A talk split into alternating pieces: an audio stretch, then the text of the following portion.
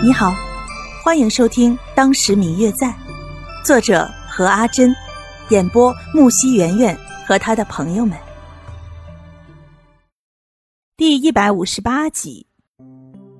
若不是因为自己是外祖父亲孙女的这件事情不能公之于众，此刻刘静安就一定不会是叫自己白姑娘，而是表妹了。虽然说自己似乎并不应该在这些细节上在意太多。但是听着总是很别扭。白姑娘，白姑娘。刘静安见白若秋一直没有反应，便多叫了她几次，以为她没有听见自己所说的话。花如一直就站在白若秋的身边，看见她没有反应，便轻轻地碰了碰她的手臂。这时候白若秋才突然清醒过来，第一句就是：“既然你是芷兰的堂哥，我是她的表姐。”你就不能也叫我表妹吗？叫什么白姑娘啊？等到白若秋反应过来的时候，才发现已经失言了。因为声音有点大，周围的人都听见了，看了下来。一时间，白若秋感觉自己的脸火辣辣的，好像有些大脑供氧不足的反应。但是还好，刘静安笑了。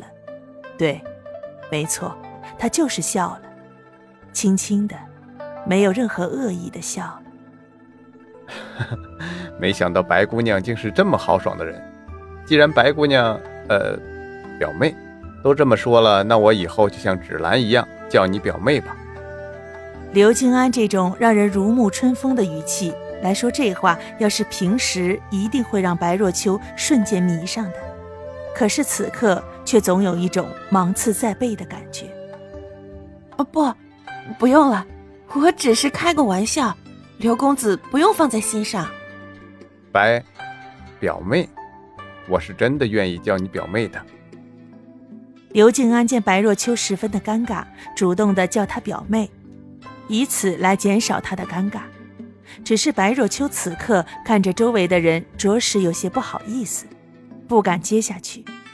幸好这时候花如及时出面解救了她的尴尬。若秋妹妹，你何必与静安见外呢？我们大家都知道你与芷兰是姐妹，静安与芷兰又是堂兄妹的关系。既然如此，叫你表妹也不为过呀。难不成你觉得静安做你的表哥不好？我……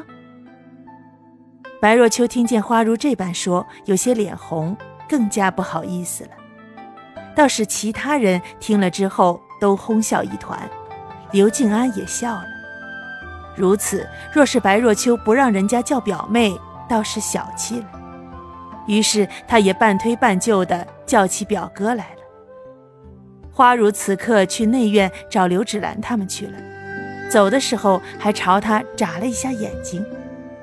虽然说花如这个办法让白若秋有些脸红，但是毕竟圆了他一个想要叫刘金安表哥，体验一次有表哥的生活。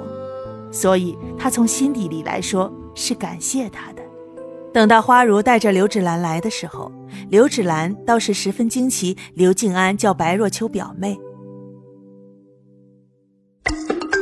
嗯嗯，我最亲爱的小耳朵，本集已播讲完毕，感谢您的收听。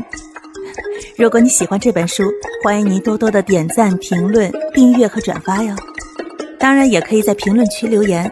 我会在评论区与大家交流互动的。喜欢这本书就给它点个赞吧，你的点赞和评论是我们创作最大的动力。感谢您的收听。